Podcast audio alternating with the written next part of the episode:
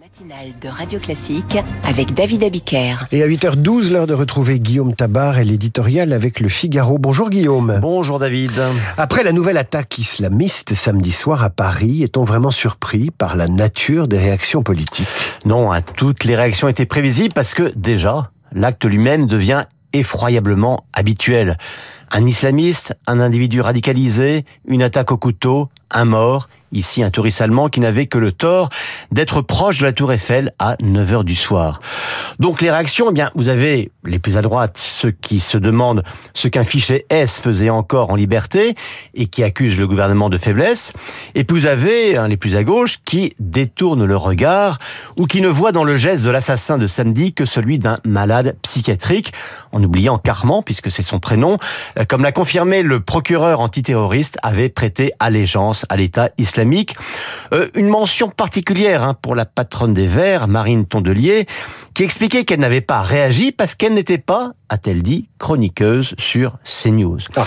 Et puis, il y a ceux qui nomment le terrorisme, mais qui n'osent toujours pas en préciser la nature islamiste. Et une réunion ministérielle a eu lieu hier autour de la première ministre, Elisabeth Borne.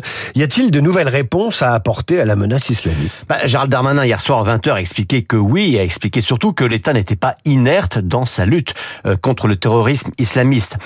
Mais euh, entendre Elisabeth Borne dire « nous ne céderons jamais face au terrorisme » est à la fois euh, nécessaire et illusoire.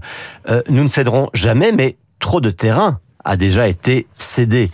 Alors il est vrai, hein, il faut quand même toujours le rappeler que le risque zéro n'existe pas.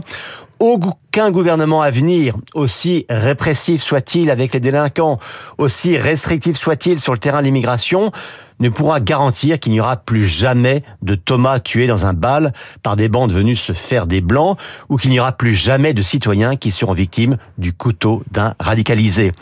Il faut le dire, hein, il est difficile d'éradiquer une idéologie violente et destructrice de nos valeurs quand on l'a laissé depuis des décennies entrer, puis croître, puis prospérer sur notre sol. Euh, pardon pour la comparaison un peu triviale, hein, mais il en va de l'islamisme comme du dentifrice, impossible à faire rentrer dans le tube une fois qu'il en est sorti. Mais il y a au moins quelque chose que peuvent faire les responsables politiques, c'est de ne pas se tromper d'ennemis.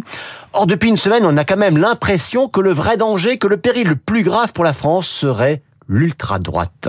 Les manifestations de romans sur Isère, les menaces de représailles font quand même euh, frémir. Oui, bien sûr, hein, les manifs de romans, oui. Mais il faut quand même rappeler que, contrairement au terrorisme islamiste, l'ultra-droite, même la plus radicale, n'a pas fait un mort. Mais surtout, hein, les, les praticiens du pas d'amalgame à propos de l'islamisme, font eux un bel amalgame entre d'un côté les milices ultra-droites, de l'autre des militants identitaires qui peuvent ne pas plaire à tout le monde mais qui ne sont quand même pas violents, et puis des partis comme le RN ou Reconquête faut le dire, hein, il est faux de parler de continuum.